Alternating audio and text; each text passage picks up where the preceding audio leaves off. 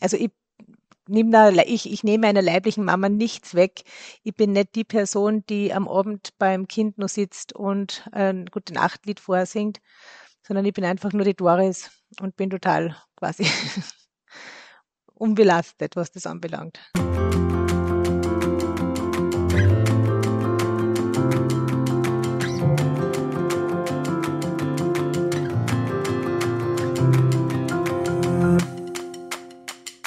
Hallo und herzlich willkommen bei einer weiteren Folge der Dorfrunde, dem Podcast von SOS Kinderdorf. Ich bin der Fabian. Und ich bin die Anna. Heute sprechen wir also über die Eltern. Denn anders als es sich vielleicht manche Menschen vorstellen, spielen die leiblichen Eltern eine große Rolle im Leben fast aller Kinder, die bei SOS Kinderdorf aufwachsen. Ja, und warum es so wichtig ist, mit den Eltern einen engen Austausch zu pflegen, darüber sprechen wir heute mit Doris Keinsbauer. Sie ist pädagogische Mitarbeiterin im SOS Kinderdorf in Seekirchen und in dieser Funktion eben für die Zusammenarbeit mit den Eltern zuständig, deren Kinder in SOS Kinderdorf Familien leben.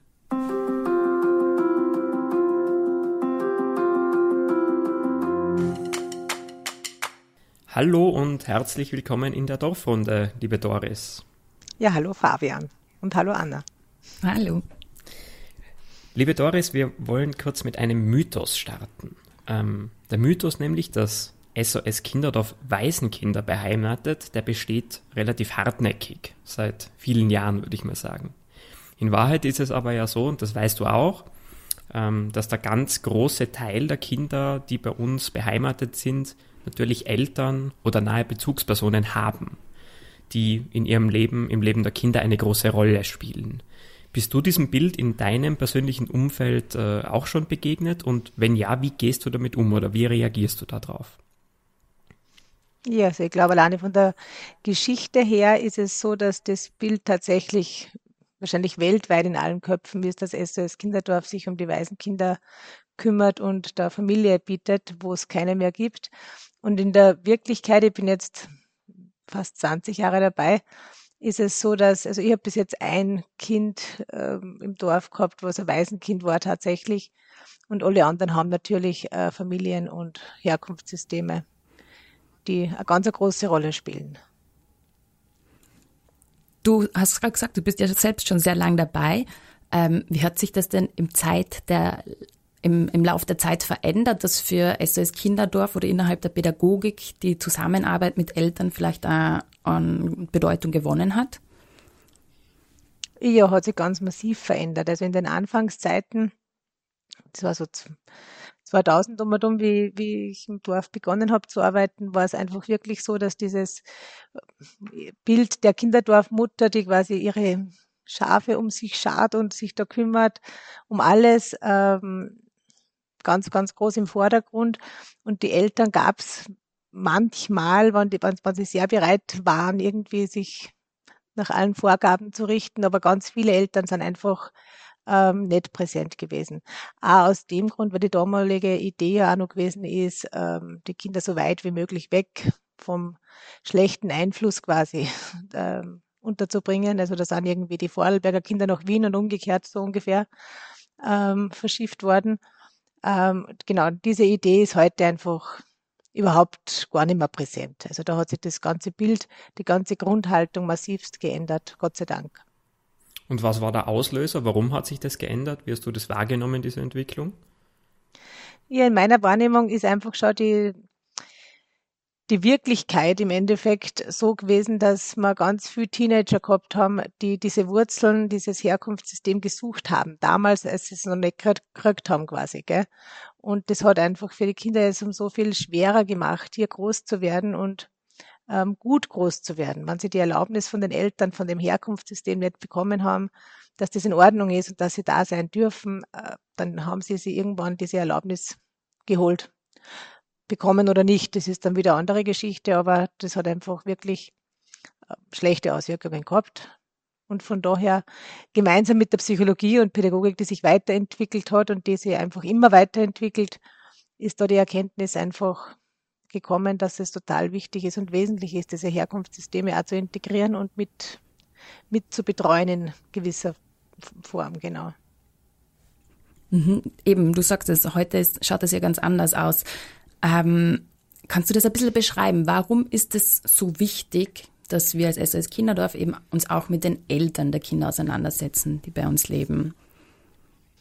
Also es beginnt mit dem Einzug bei uns im Kinderdorf im Endeffekt. Ähm, eines von den wichtigsten Sachen, die ich den Kindern sagen kann, wenn sie aufgenommen werden am Tag X, wo sie bei uns landen quasi, ist, die Mama weiß, wo du bist. Im Idealfall ist Mama oder und Papa vielleicht sogar dabei. Ähm, und wir haben dann keine Entführungsopfer hier sitzen, sondern wir haben Kinder, die verstehen, dass es halt gewisse Umstände gibt, ähm, warum sie jetzt im Kinderdorf leben müssen, aber die auch wissen, die Mama ist auf jeden Fall da, der Papa ist da und die Doris gibt die, diesen Brückenschlag ähm, von, von der Kinderdorffamilie zum Herkunftssystem ähm, organisiert, äh, sodass das einfach sich gut entwickeln kann. Genau. Äh, die Kinder brauchen die Erlaubnis der Eltern. Also wir haben das ganz oft, dass einfach, wenn es gelingt, dass die Mama oder der Papa, also die leiblichen Eltern quasi sagen, bitte passt mal gut auf mein Kind auf. Dann haben wir die Erlaubnis und das ist ganz oft der Satz, der den Kindern einfach dann auch ermöglicht, dass sie die guten Tage auch wirklich genießen und nicht ein schlechtes Gewissen haben, weil sie einen guten Tag erlebt haben, den Eltern gegenüber. Genau. Und das macht sie in ganz vielen anderen ähm, Bereichen auch bemerkbar. Ob das jetzt im schulischen Bereich ist, dass man sagt, okay, es ist einfach ganz was anderes, wenn ich so bei, den, bei den Klassenkollegen auch sagen kann, meine Mama kommt auf Besuch, mein Papa kommt auf Besuch und ich habe da nur eine Oma und ich habe da nur eine Tante und also sie haben ja im Endeffekt auch äh, Wurzeln und her, also ein, ein ganzes System wie jedes andere Kind auch. Ähm, das hilft natürlich unglaublich auch in der weiteren Orientierung. Mhm. Das heißt, so ein Kind hat dann ein ganzes Geflecht an Beziehungen und Bezugspersonen, wenn man auch im SOS Kinderdorf wohnt, weil ja auch noch die Betreuerinnen äh, etc. dazukommen, die Menschen im Dorf. Wie erklärt man denn das einem Kind, äh, dieses Beziehungsgeflecht? Und wie erklärt man denn einem Kind generell diese Situation der Fremdunterbringung und trotzdem noch der Kontakt zu den Eltern? Das ist ja ein bestimmtes Spannungsfeld, was sich da auch ergibt. Natürlich, wobei das größte Problem mit diesem Spannungsfeld häufig die Erwachsenen haben. Ich sage, die Kinder sind eigentlich so, sie haben es ja erlebt. Also es ist ja in Österreich wieder kein Kind äh, mit einer Fremdunterbringung konfrontiert, wenn nicht davor einfach wirklich viele Dinge ähm, passiert sind oder viele Versuche gestartet wurden, es anders zu lösen. Und die Kinder haben die Wirklichkeiten ja erlebt. Und es gibt rundherum einfach ähm, Erwachsene, die vielleicht Sorge haben. Ach herrje, wie soll ich denn das dem Kind jetzt sagen, dass der Papa die Mama so kaut hat? Oder wie soll ich denn das dem Kind jetzt erklären, dass es drei Tage nichts zum Essen gab? Wie, wie kann man das bloß erklären? Indem man es einfach anredet. In kindgerechter Form natürlich. Und ähm, wir schauen durch Biografiearbeit, dass wir einfach ganz viel auch die Eltern dazu hereinholen, ähm, dieses, dieses Erklärungsmodell mit ihnen gemeinsam den Kindern anbieten ist unsere Idee. Das heißt, ähm, ich hole mir dann Interviews von den Eltern, lass mir erklären, wie es passiert ist. Und in 20 Jahren Kinderdorf Arbeit und Arbeit mit dem Herkunftssystem habe ich noch nie eine Mama oder einen Papa gefunden, die sich gedacht haben, ich tue jetzt meinem Kind mal was Fleiß, sondern ich habe Eltern getroffen, die einfach auch einen Rucksack mit hatten und Geschichten hatten, wo man am Schluss dann da sitzt und sich denkt, ja, eh, wenn das vielleicht mir so passiert wäre, dann würde jetzt ich vielleicht am anderen Sessel sitzen und nicht. Also genau, also dieser wertfreie Zugang, hätte ich jetzt einmal gesagt, zum Herkunftssystem ist da ganz besonders wichtig und das mhm. Offenbleiben für jede Art der Kommunikation. Wie schaut denn das dann im Konkreten aus, die Zusammenarbeit mit den Eltern? Also die kommen ins SOS Kinderdorf und haben dann Gespräche mit dir oder und in welchen Bereichen kannst du sie da unterstützen oder arbeitest du mit ihnen? Mhm, das ist wieder ganz verschieden. Das ist also auch angebotsabhängig, ob wir jetzt äh, von der Kinderdorffamilie sprechen oder von der Wohngemeinschaft, auch von dem Bedarf, was gewünscht wird, quasi jeweils. In der Regel ist es so, dass wir uns meistens schon darum bemühen, dass die Eltern, bevor am Kind schon einmal im Kinderdorf waren, das, das Zimmer schon sehen. Ja, äh, ich probiere, dass ich quasi vorab schon die Eltern als Profi für ihr Kind trotz allem anerkenne und sage bitte, äh, wann der Kind übermorgen bei uns einzieht, welche Lieblingsfarbe hat's denn? Welche Bettwäsche soll man besorgen, dass sie sich wohlfühlt? Welches gute Nachtlied soll gesungen werden, das Vertrautes vorhanden ist? Gibt's ein Lieblingskuscheltier, was vielleicht nur bei euch mhm. daheim um dumm liegt, was gar nicht geschafft hat bis in die Krisenunterbringung? Ähm, also im Endeffekt probiere ich da diesen Brückenschlag schon mhm. zu machen und den Eltern den Platz trotzdem zu erhalten, der für immer ihr Platz ja sein wird, nämlich diese Elternschaft. Genau. Und der Versuch einfach, ähm, es nicht in ein, in ein Konkurrenzverhältnis ähm, ausarten zu lassen, dass man sagt, okay, wer ist die bessere Mama oder so, die Kinderdorfmutter oder die leibliche Mutter, weil es um das einfach nicht geht, sondern die, die gute Kooperation steht ganz groß im Vordergrund. Und da ist eben ganz wichtig oder hat sich ganz oft als sehr wichtig erwiesen, dass da quasi eine Mittelperson gibt. Eine Person, die nicht ähm, in direkter Konkurrenz zu irgendwem steht. Also ich nehme ich, ich nehme einer leiblichen Mama nichts weg. Ich bin nicht die Person, die am Abend beim Kind nur sitzt und ein gute Nachtlied vorsingt, sondern ich bin einfach nur die Doris und bin total quasi unbelastet, was das anbelangt. Mhm. Genau.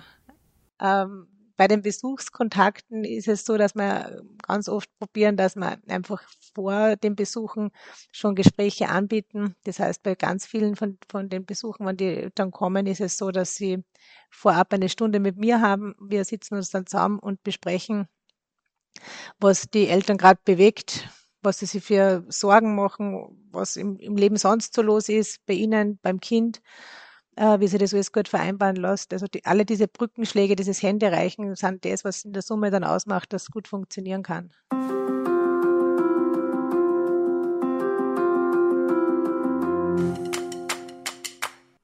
Diese Brückenschläge werden dir aber nicht immer ähm, gelingen und funktionieren. Ich kann mir auch vorstellen, dass du Kontakt hast mit Eltern, die vielleicht mit der Fremdunterbringung des Kindes nicht einverstanden sind und in gewisser Weise dann auch äh, SOS Kinderdorf gegenüber und eurer Arbeit gegenüber eine sehr kritische Haltung haben.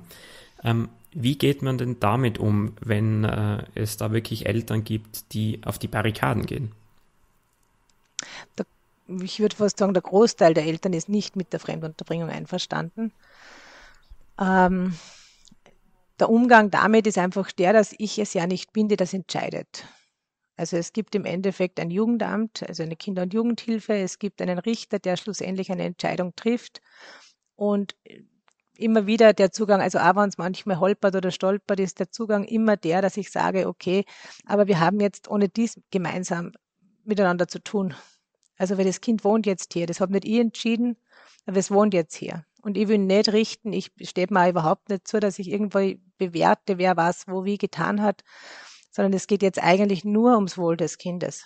Also eigentlich geht es nur um das Kind und nicht, ob wer wann irgendwas gemacht hat.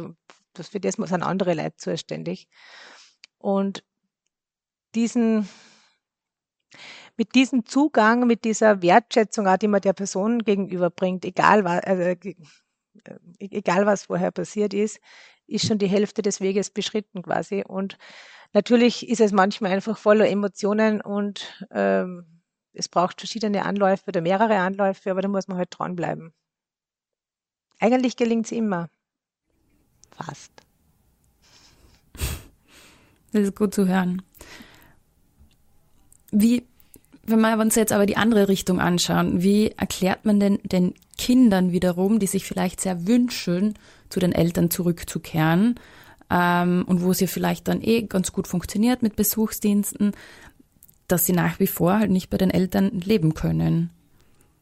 Ja, also bei, bei den Kindern ist einfach immer die Wahrheit das Wichtigste. Also ich denke mal, es ist niemandem geholfen, wenn man irgendwie was beschönigt oder verklärt oder äh, in den Raum stellt. Ähm, bei den Kindern ist es so, dass man einfach immer wieder Sachen auch wiederholt. Ja, also wenn eine, ich habe jetzt gerade ein Mädel gehabt, die ganz oft gefragt hat, bei jedem Besuch gefragt hat, Mama, wann hast du denn jetzt eine neue Wohnung? Weil die Idee beim Kind war, wann die neue Wohnung endlich da ist, kann ich wieder nach Hause kommen. Da habe ich dann einfach mit der Mutter im Vorfeld ganz viel Gespräche gemacht und, und sie gecoacht, da haben wir also Rollenspiele quasi fast schon gemacht, ja, wo wir dieses Gespräch geübt haben, dass sie, dass sie das auch sagen kann, was, was, es liegt nicht an der Wohnung. ich kann das jetzt im Moment nicht. Oder der Richter erlaubt es jetzt im Moment nicht, was auch immer gerade die aktuellen Gründe sind. Ähm, ja, das bereitet man dann gemeinsam vor, eben auch zum Beispiel in der Stunde Vorgespräch und äh, transportiert man dann auch immer wieder zum Kind. Also die Wahrheit. Im Endeffekt einfach die Wahrheit. Kindern sagt gut nehmen, weil, wie gesagt, sie haben die Wirklichkeit ja erlebt. Hm. Wie ist denn deine Beziehung zu den Kindern? Wie, wie präsent bist du denn auch da in den Kinderdorffamilien? Hm. Müsste mir jetzt die Kinder fragen. ich glaube, äh, eine sehr gute. Eben seit 20 Jahren bin ich jetzt dabei. Total toll ist, dass die Großen, die quasi schon rausgewachsen sind, immer wieder mal vorbeikommen und auf einen Kaffee kommen, schon ihre eigenen Kinder mitbringen und dann sagen, ach, ach je, Doris, ich werde wahrscheinlich nie wieder schlafen können, weil mein Kind und was auch immer. Also sie, obwohl ich also nicht diese Hauptbezugsperson bin, die bin ich definitiv nicht, weil ich einfach nicht im Alltagspädagogik, in der Alltagspädagogik quasi drinnen bin, ähm, ist es trotzdem so, dass, glaube ich, diese, ja, diese Idee von der Brückenbauerin im Kopf der Kinder auch bestehen bleibt. Und da schaut man auch immer wieder mal gern vorbei quasi. Ja, ich denke, das ist sehr positiv besetzt. Mhm. Auch bei den Eltern ist es so, dass quasi da durchaus ähm, gern das Gespräch auch gesucht wird. Mhm. Okay. Mhm. Wenn wir nochmal kurz zu den Eltern zurückspringen, ähm, wenn du sie jetzt, weil du sie jetzt gerade angesprochen hast, was sind denn das für Probleme, mit denen die Eltern zu kämpfen haben, deren Kinder bei euch in der Fremdunterbringung sind? Und wie besprichst du diese Themen mit den Eltern? Ähm, die Themen können von bis, also alles Mögliche umfassen, von Drogenmissbrauch über Gewalttätigkeit in der Familie, über Delogierungsproblematiken, also wirklich die vielfältigsten Themen. Ähm, wir wissen quasi immer darüber Bescheid in, in, der Form, in der das Jugendamt beim Ansuchen das auch äh, verschriftlicht. Und ich bin eigentlich immer so, dass ich mir kurz nach Aufnahme eines Kindes bereits die Geschichte und die Sichtweise der Eltern hole. Also die, das Jugendamt hat immer eine Sichtweise, äh, die auch von einem Richter bestätigt wird. Das, also diese Wirklichkeit ist auch anzuerkennen. Und trotz allem ist es äh, so, dass einfach verschiedene Menschen verschiedene Sichtweisen haben. Und wenn man dann ein Erklärungsmodell noch dazu bekommt, ähm, dann kann man leichter verstehen, warum Sachen passiert sind, wie sie passiert sind. Und das wiederum kann man dann dem Kind wieder sehr gut erklären. So, die Mama hat es nicht bös gemeint, sondern die hat ähm, die die Idee dazu gehabt. Oder weil sie das überhaupt nie gelernt hat in ihrem Leben vielleicht, ja. Hat sie gar keine Ahnung gehabt, wie man da umgeht in so einer Situation. Drum ist das passiert, was auch immer es gerade ist. ähm, und es hilft dann einfach den Kindern quasi gut damit leben zu lernen. Dass das nicht eine offene Wunde bleibt, sondern das kann dann einfach zu heilen beginnen. Was doch sehr ein wesentlicher Punkt ist, denke ich mal. So die, die Frage, wie kann man gut groß werden im SOS Kinderdorf, ist definitiv damit verbunden, dass diese Wunden heilen können. Nur dann hat man die Möglichkeit, dass man sich einfach auch toll weiterentwickelt, dass da nicht die ganze Energie hängen bleibt woanders.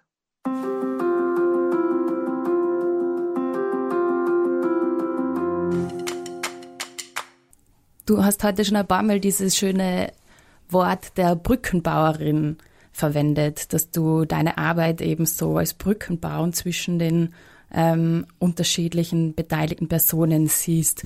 Ähm, kannst du das vielleicht noch ein bisschen erklären, wie du da deine Rolle ähm, interpretierst und wahrnimmst? Mhm. Also eben die, die Brücke hin zu den Herkunftssystemen, zu den leiblichen Eltern, insofern es dass der Weg herein ins Kinderdorf für diese leiblichen Eltern äh, schwierig ist. Das ist einfach anzuerkennen, dass man, wenn man da reingeht, wir haben ein wunderschönes Kinderdorf mit wunderschönen Häusern und ähm, das ist für Eltern, denen das, das Sorgerecht entzogen worden ist, einfach wirklich ein schwieriger Weg, hier hereinzukommen. Weil im Endeffekt ist das wie so ein Schild, wir können's, was du nicht konntest so und die Eltern da abzuholen und teilweise mache ich es wirklich auch, dass ich es draußen abhole. Also außerhalb des Dorfes, dass wir diesen Weg wirklich gemeinsam reingehen. Ähm, es kann auch sein, dass man Eltern, die diesen Weg nicht schaffen, irgendwo außerhalb des Dorfes zuerst einmal trifft. Oder dass ich auch sage, komm mit den Kindern irgendwo hin und wir treffen uns dort, wie auch immer. Also das ganz flexibel auf die, eigen, also auf die individuellen Bedürfnisse abgestimmt. Ähm, auch hin zu den, zu, zu, den Betreuern, die in der Alltagspädagogik ähm, so, so viel wirklich Beziehungsarbeit auch leisten ähm, und die dann halt auch mal sauer sind, wenn sie sagen, oh mein Gott, jetzt ist er wieder abgesagt worden und das Kind ist so traurig. Und das ist einfach auch nicht leicht zum Aushalten. Ähm, also auch dahin diesen Brückenbau und wieder zu vermitteln. Also diese Vermittlerrolle quasi äh, wird, wird da auch immer wieder benötigt und hat dadurch total seine Berechtigung. Mhm. Genau. Das heißt, du als Brückenbauerin in dem Fall ähm, arbeitest ja mit Kindern, mit den Eltern zusammen etc. Äh, das heißt in alle Richtungen irgendwo. Ähm, warum macht es denn Sinn vielleicht, ähm, dass nicht die direkten Betreuerinnen der Kinder mit den Eltern arbeiten? Oder was siehst du da für potenzielle Probleme, die was auftauchen könnten? Naja, der klassische Loyalitätskonflikt, der ja quasi all unsere Kinder immer äh, begleitet, ein Stück weit im Sinne von, ich muss mich entscheiden, wer ist der bessere äh, Betreuer, Mama, Papa, traue ich mich überhaupt irgendwen lieb zu haben oder mache ich dann beim anderen was zu Fleiß? Also teilweise bestrafen sie sich ja dann für jeden ähm, positiv erlebten Tag quasi, um das wieder auszugleichen.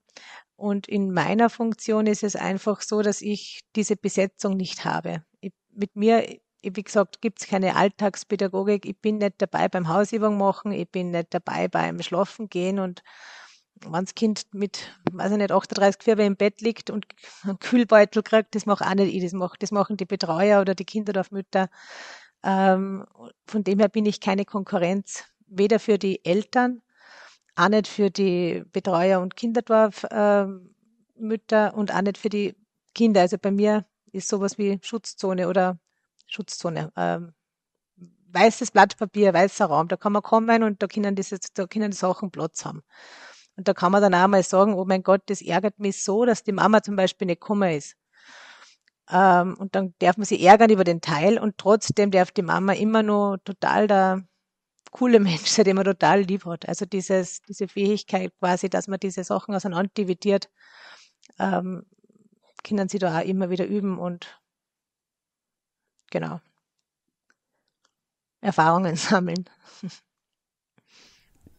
Du hast ja vorher schon kurz erzählt, dass ähm, die Beziehungen, die da entstehen, ja durchaus auch oft ähm, über jetzt die, die Betreuung also von Seiten der Kinder im SOS Kinderdorf darüber hinaus bestehen. Ähm, hast du da vielleicht auch noch einmal irgendeine Erfolgsgeschichte, die, du mit uns teilen willst, von einem Kind, das sich dann besonders ähm, schön, also besonders gut entwickelt hat vielleicht oder wo das, ja. In 20 Jahren Arbeit bei SOS Kinderdorf. Ja, also eigentlich viele schon. also wirklich, es gibt ganz viele Kinder, also ehemalige Kinder, die jetzt quasi junge Erwachsene sind, die immer nur entweder im Dorf vorbeischauen, bei den Kinderdorfmüttern auch vorbeischauen. Also da hat man auch Kontakte, also auch zu denen, die jetzt schon in Pension sind und so weiter, also die quasi schon Kind und Kindeskind ähm, ja, also um sich haben. Und das, also da gibt's wirklich zahlreiche Beispiele, die da sehr positiv sind, wo man wirklich sagen kann, die haben einen guten Weg gemacht, stehen gut im Leben. Und natürlich hat jeder seine Probleme, aber meine Güte, die hat ja, die haben wir doch alle ab und zu. Genau. Also besonders gut ähm, ist, ist es immer dann, wenn man sagt, es, es, es ist eine runde Sache und es bleibt für, für, für die Kinder und Jugendlichen einfach beide Betreuersysteme es im Leben erhalten. Also wir haben, ich, habe eine Familie gehabt, da sind wir regelmäßig dann auch in die Heimat der, der leiblichen Mama gefahren und haben da mit der Urli-Oma und Onkel und Tante und der Pfarrer vom Dorf war auch noch dabei. Die haben sich immer voll gefreut, wenn wir gekommen sind und dann war halt das auch so ein Teil dieser äh, Besuchs dass man gesagt hat, okay, und ein, zweimal im Jahr kommen wir rein und dann kommt ihr wieder raus. Und also wenn das gelingt, dass man, dass alle zusammenarbeiten am gleichen Ziel, nämlich eigentlich geht es ums Wohl vom Kind, dass man, dass das Kind sich gut weiterentwickeln kann, dann ist das als sehr gelungen zu sehen. Und diese Fälle gibt es immer wieder. Also da, genau. Das macht diese Arbeit auch nach wie vor so interessant und so befriedigend, weil einfach, ja, immer wieder diese Erfolgsgeschichten wirklich super sind und man merkt, das zahlt sich aus, was man tut. Und was SOS Kinderdorf tut. Liebe Doris, du bist nicht nur Beziehungsbrückenbauerin, sondern auch Informationsbrückenbauerin und hast uns heute wunderbar erklärt, was die Elternarbeit bedeutet. Vielen Dank, dass du dir die Zeit genommen hast. Gerne. Ich hoffe, dass ein bisschen ein klares Bild entstanden äh, ist. Dankeschön.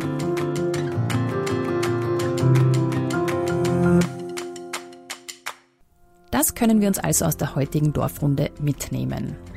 Die Arbeit mit den leiblichen Eltern der Kinder ist seit vielen Jahren eine wesentliche Säule der Arbeit von SOS Kinderdorf. Denn eines ist klar, Eltern bleiben Eltern und gehören trotz der teils sehr schwierigen Umstände immer zum Leben der Kinder dazu. In der Zusammenarbeit mit den Eltern ist Doris eine Brückenbauerin. Sie vermittelt zwischen Kindern, Pädagoginnen und Eltern. Immer mit dem Ziel, den Kindern ein stabiles Beziehungsgeflecht zu ermöglichen. Ein wesentlicher Erfolgsfaktor dabei ist die Begegnung auf Augenhöhe. Nur mit Wertschätzung und viel Verständnis gelingt dieser Beziehungsaufbau. Wichtig ist, dass die Kinder verstehen, warum sie für eine bestimmte Zeit nicht bei ihren Eltern leben können. Nach 20 Jahren im Beruf weiß Doris, dass das nur gelingt, wenn man mit den Kindern ganz offen über die Situation in kindgerechter Sprache spricht.